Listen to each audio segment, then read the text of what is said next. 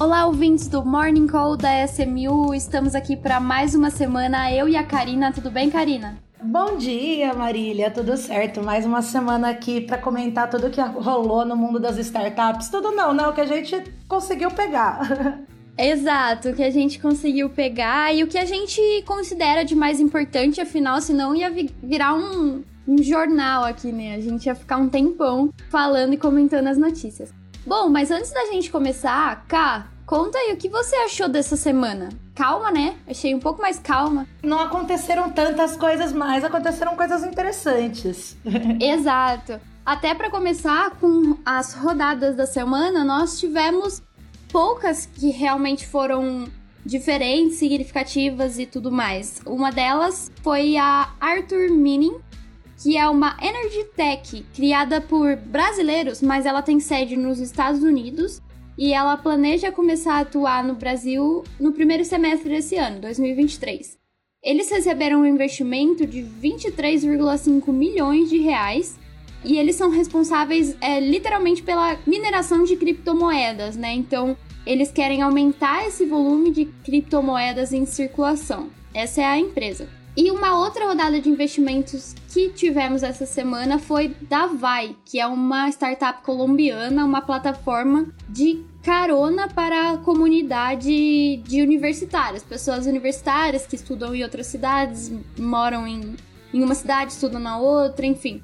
E aí ela é uma plataforma focada nisso e recebeu um aporte, uma captação de 350 mil dólares em uma rodada pré-seed.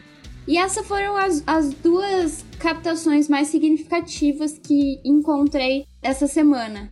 Eu acho legal porque criptomoeda, essa, é, tem bastante gente investindo. Tem alguns fundos que eles são específicos, né, para trabalhar com criptomoeda, com blockchain. Acho que é coisa que dá para, acho que coisa que vai continuar tendo investimento mesmo, mesmo com a bagunça que foi o Bitcoin ano passado. Eu concordo com você, é algo que vem aí, apesar do enorme altos e baixos, valorização e desvalorização, é algo que vai continuar na mira dos investidores por um bom tempo.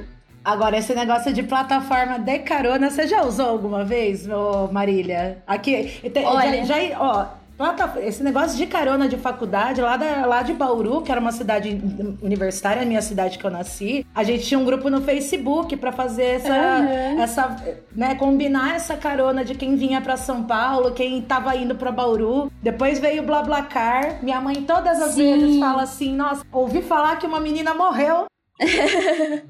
Não, é, é realmente tem as pessoas têm um pouco de insegurança com relação a isso, mas Assim, também, na minha cidade do interior para São Paulo, a gente tem um grupo de WhatsApp que aí são só conhecidos, né? Mas nada impediria de ter essa rede dentro de uma plataforma que é, por exemplo, a BlaBlaCar, como você disse. Eu gosto bastante desse tipo de, de mercado. Acho que, além de ser com bastante potencial, quebra um galho no, no, dia a dia gigante, né? É, não só para quem tá precisando de carona, como para como para quem também tá querendo economizar na passagem, né, na viagem, sim, porque sim. a quantidade de pedágio que tem ajuda bastante.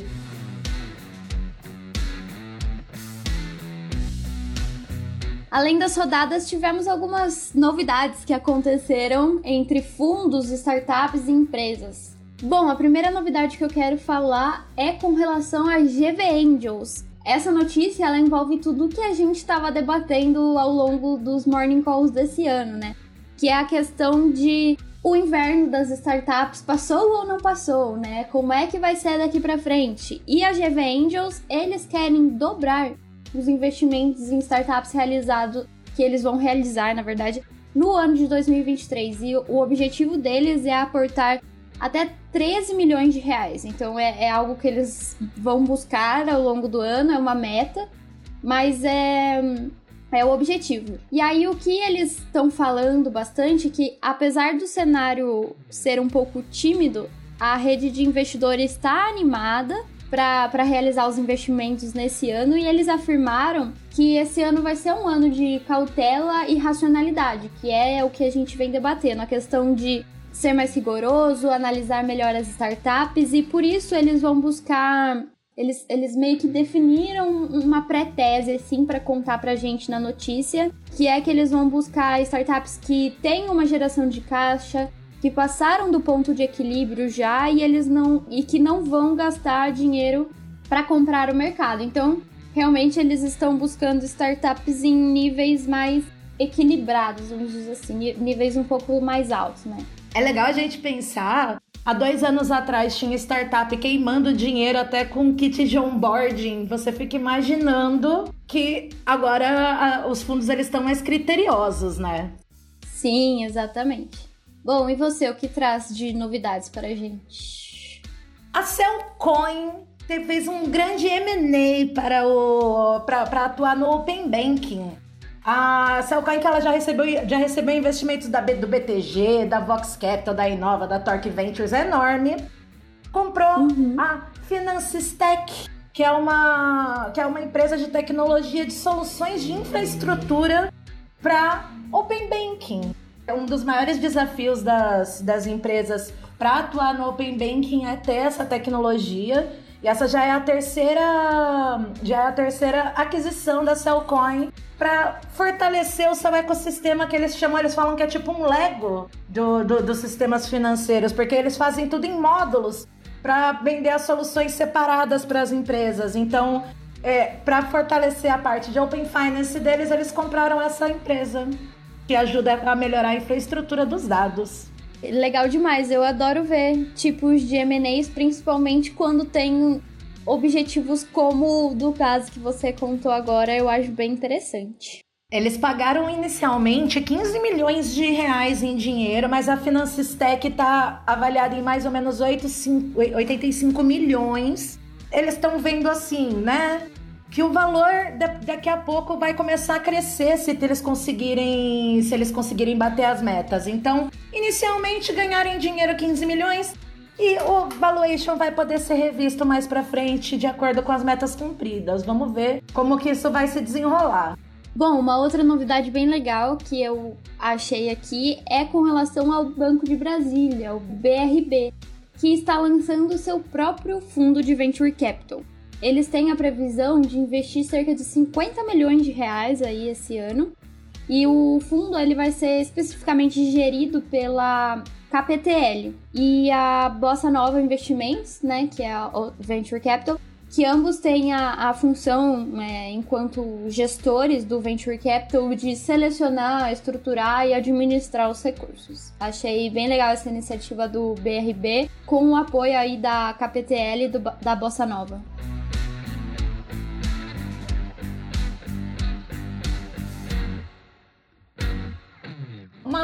Novidade que rolou essa semana foi o lançamento do banco digital da Contabilizei. Eles lançaram um banco digital próprio para um público PJ. Eles já faziam back office de, de, de contabilidade, mais outros serviços de, de BPO financeiro, várias coisas assim que eles deram. Foi uma, foi uma plataforma que fez realmente bastante barulho com esse pessoal. Agora estão lançando essa conta digital PJ entrando num mercado cheio de concorrente.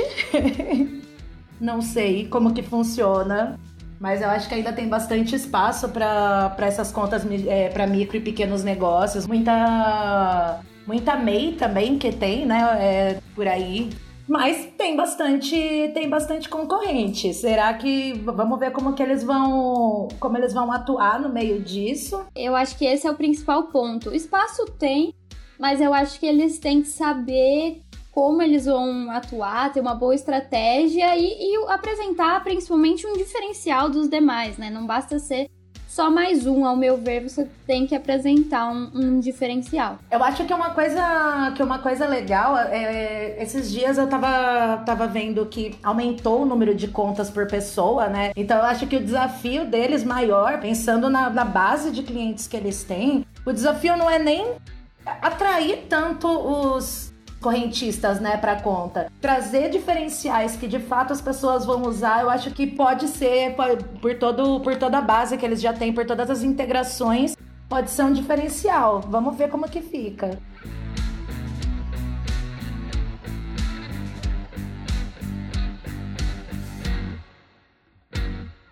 E por último, a última notícia que eu separei aqui, falando em concorrentes, eu vou falar de uma concorrente da criadora do Chat GPT, que tá aí todo mundo falando nos últimos dias, que tá bombando, né, com filas de, de usuários. Bom, a sua criadora é a OpenAI, que a gente já conversou aqui sobre ela, com outras notícias e tudo mais. E a startup se chama Cohere, que é uma startup de inteligência artificial que a gente vê aí todos os dias o quão o mercado tá em potencial, tá crescendo, tem gente procurando muito essa, esse produto, né? É, bom, e eles estão negociando um aporte que vai fazer o seu valuation chegar a 6 milhões de dólares. A startup, a Cohere, ela foi criada em Toronto, no Canadá, no ano de 2019. Tem uma, uma característica dela bem legal que tá levando ela à frente, tá deixando ela à frente dos concorrentes, como por exemplo a OpenAI, que é a, a, a, o histórico, a bagagem, experiência dos seus fundadores, que é bem interessante. Então, mais uma startup aí de inteligência artificial pra gente ficar de olho. Quem vai ganhar essa corrida Principalmente que a gente vê aí nas notícias que o Vale do Silício está louco atrás de boas inteligências artificiais. Então, mais uma pra gente ficar de olho. Semana passada a gente estava até conversando com, é, sobre isso lá na, na própria CMU, que, o, que, os fundadores do Google voltaram a programar nessa corrida, né? Que já que o Google ficou tão para trás na corrida da inteligência artificial, o próprio Sergey tá lá programando, colocando código para ver se eles descobrem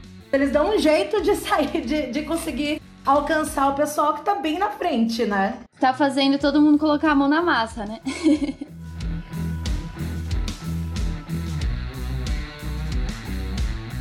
E para finalizar, uma, nosso já o clássico altos e baixos da semana, um baixo muito baixo. Bem triste. Como foi no Twitter, bem hashtag chateado.